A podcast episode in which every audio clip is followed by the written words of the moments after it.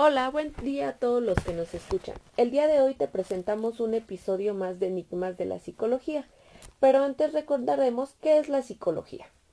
La psicología es una ciencia porque nos explica una parte del mundo y la parte del mundo que nos explica es la conducta y los procesos mentales que forman parte de nosotros como seres humanos, que somos obras en curso, aunque a veces cometemos el error de creer que somos material concluido. Al respecto son interesantes las investigaciones que afirman que a cualquier edad somos capaces de aprender algo nuevo. ¿Te imaginas tener 60, 70 o 80 años y tener la capacidad de aprender algo nuevo? Ahora te preguntaría, ¿te has dado la tarea de aprender algo nuevo últimamente? Asimismo, ¿alguna vez te has preguntado por qué somos capaces de aprender?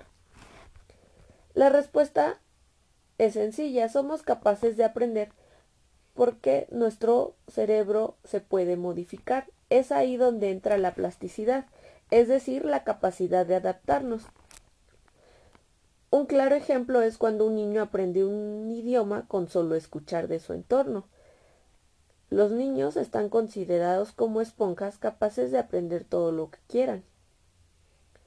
Es por todo esto que entre más conozco del cerebro, me sorprende más aún el enigma que es y cuánto aún tenemos que descifrar de él.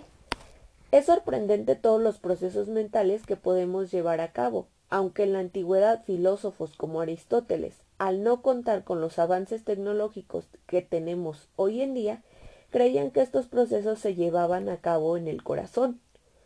Hoy por todas las investigaciones que se han realizado sabemos que no es así.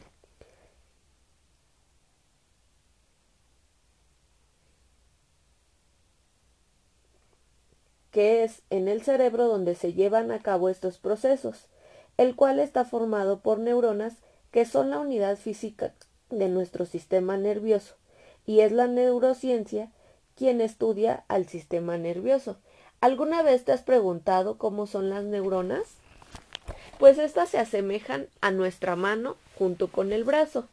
Una neurona cuenta con varias ramificaciones que serían como los dedos de nuestra mano, solo que en este caso se llaman detritas. Y una neurona es capaz de transmitir electricidad, con lo cual transmite información que recorre todo nuestro cuerpo. Y es así también como nuestro cerebro recibe o registra continuamente información acerca de todo lo que nos rodea y se presentan estos como estímulos con los cuales nos encontramos interactuando todo el tiempo.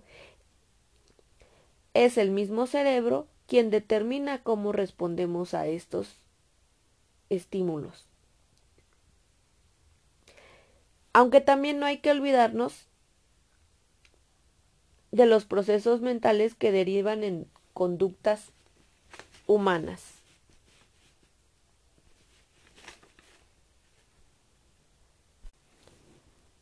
Alguien que enfatizó mucho en el estudio de la conducta humana fue Watson,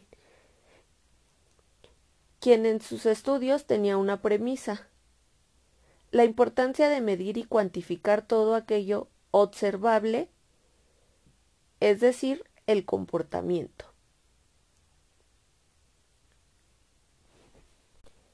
Aunque ese será tema para otro de nuestros episodios, por el día de hoy es todo, y te invitamos a que reflexiones sobre las preguntas que se hicieron en este episodio. Me despido y que pasen un excelente día.